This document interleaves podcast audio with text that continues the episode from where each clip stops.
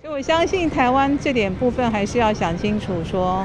可能我们要有这个打算，可是时间多久我们没办法预料。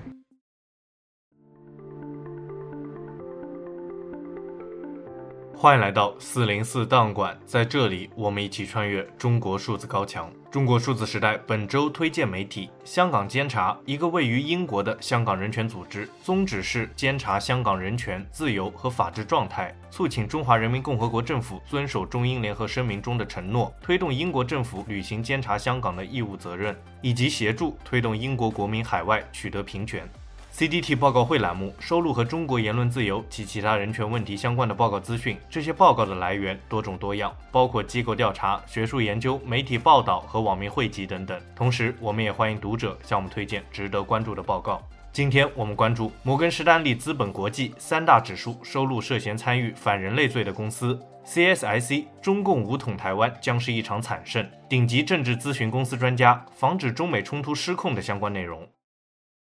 真是中国政府在新疆严重侵害人权，针对当地维吾尔族还有其他的少数族裔，还可能犯下危害人类罪。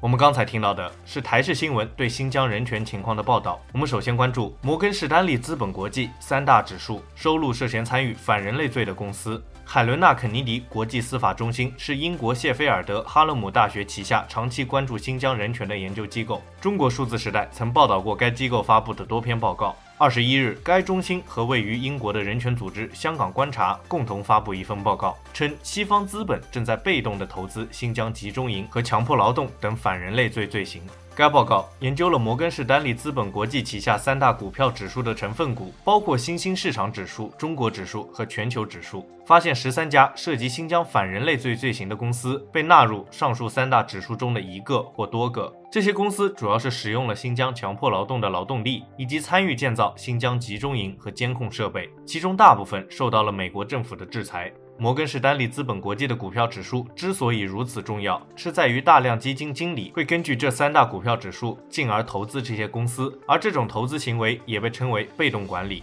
是因为基金经理往往会直接根据列出的公司进行被动投资，而不是自己主动找股票投资，因此股票指数意义重大。参与投资的资本一方涉及黑石集团、汇丰银行、瑞银和德意志银行等世界上最大的几家资本公司。此外，大批西方国家的养老金机构，包括美国、加拿大、英国、日本和新西兰，也参与了投资。最后，作为始作俑者的摩根士丹利资本国际曾经表示，尊重人权是摩根士丹利资本国际的基本价值观，并且已经将反映人权状况的人权定制指数纳入到上述股票指数中。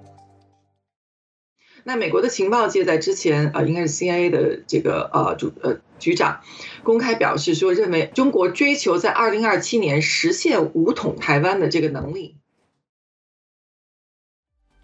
我们刚才听到的是史丁生中心中国项目主任孙运的采访。我们接着关注 CSIC，中共武统台湾将是一场惨胜。美国跨党派智库战略与国际研究中心于二十二日发布一份政策简报，称中共武统台湾对中国、美国和世界会造成重大损失。这份报告聚焦于中共武力统一台湾后对相关方造成的非军事后果。报告的作者是知名中国问题专家白明和经济学家杰拉德。对中国而言，他们分析，哪怕中国成功武力统一台湾之后，获得了额外的地方军事利益，但是中国的经济和外交地位将极大的恶化。作者表示，中国将获得台湾，但代价却是中国从此以后不再会是一个综合性的超级大国。报告按照解放军攻台前、中、后三个阶段来解读。首先，在中共入侵台湾之前，美国会团结盟友，特别是亚太地区的日本、韩国、澳洲等盟友，孤立中国。此外，经济方面，金融市场将最先做出反应，中国资本和人民币汇率将面对强大的下行压力。美国和西方国家也可能采取经济制裁以威慑中国。其次，一旦战争开始，作者表示，台海的冲突将摧毁世界经济，而中国自身也会经济崩溃。战争要打多久，要打多惨烈，取决于台湾人抵抗的程度和美国介入战争的程度。报告引用美国知名智库兰德公司二零一六年的一份分析报告，称中美之间长达一年的战争将使中国的 GDP 减少百分之二十五到三十五，美国的 GDP 将会减少百分之五到百分之十。在战争区域内，大部分海运和空运将会中断。然而，中国经济最发达的东南沿海则将处于战争的前沿。此外，最令人感到惋惜的是，作者表示台湾经济将崩溃，并且失去出口半导体和微芯片的能力。中国自己也将面临巨大的资本外逃和大规模抛售中国资本。最后，就算中共真的占领了台湾，也将面对一个受到严重破坏和孤立的特别行政区。该地区将面临严重的经济萎缩和民众抵抗，重建的代价高昂。中国方面经济将处于战时状态，很难实现其进入发达国家行列的理想。另一方面，中国的外交环境将急剧恶化，周边国家将变得越来越敌对，中国与发达经济体的经济和外交关系将显著恶化。那么我们知道，这种所谓的中美之间的贸易或是经济体系、市场结构之间这个结构问题呢，它还有很多，甚至于可能是非常复杂的东西。你比如说，呃，中国的这个政府对市场的监管呀，呃，然后这个知识产权的保护啊。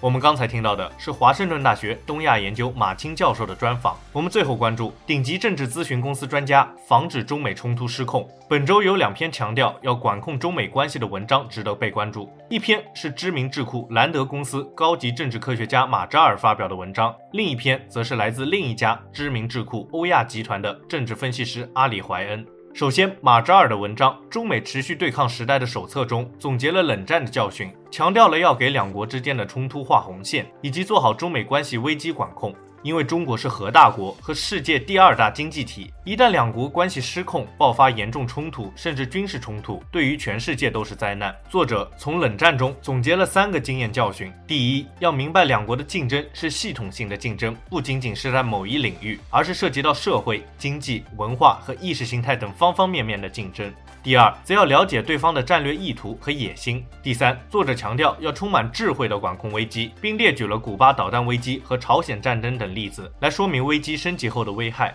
因此，作者提出了管理两国矛盾的七点原则，确立美国容忍的底线，强调理解和战略共鸣，不要自己制造危机，特别是用不必要的政治挑衅来制造危机，制定备选方案，巩固可信度和声誉。多边化的对抗，而不是单边主义。利用对抗来作为杠杆，以寻求竞争优势。把每一次对抗作为建立沟通渠道、交往规则和行为规范的机会。另一篇阿里怀恩发表在《外交事务》的文章《强大但并非无敌：为什么美国不应该对中国和俄罗斯反应过度》中，也回顾了冷战，表达了一些类似的观点，并在此基础上，这篇文章又提出了很多有趣的观点。美国不应该反应过度的第一个原因，就是中国和俄罗斯会自己削弱自己。作者以乌克兰战争和中国失败的“战狼外交”等案例，表明独裁者不受监督的权利最终会伤害到自己。另一方面，作者指出，中国和俄罗斯并非每一个决策都对美国有害，特别是在气候变化和流行病等跨国挑战上。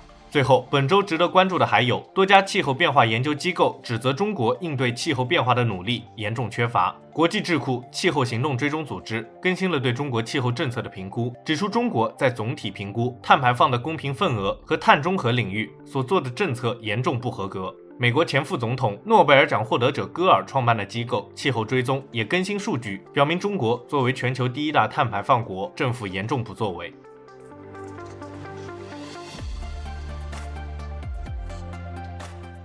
CDT 报告会栏目收录和中国言论自由及其他人权问题相关的报告资讯。这些报告的来源多种多样，包括机构调查、学术研究、媒体报道和网民汇集等等。同时，我们也欢迎读者向我们推荐值得关注的报告。中国数字时代 CDT 致力于记录和传播中文互联网上被审查的信息，以及人们与审查对抗的努力。欢迎大家通过电报 Telegram 平台向我们投稿，为记录和对抗中国网络审查做出你的贡献。投稿地址请见本期播客的文字简介。阅读更多内容，请访问我们的网站 cdt.media。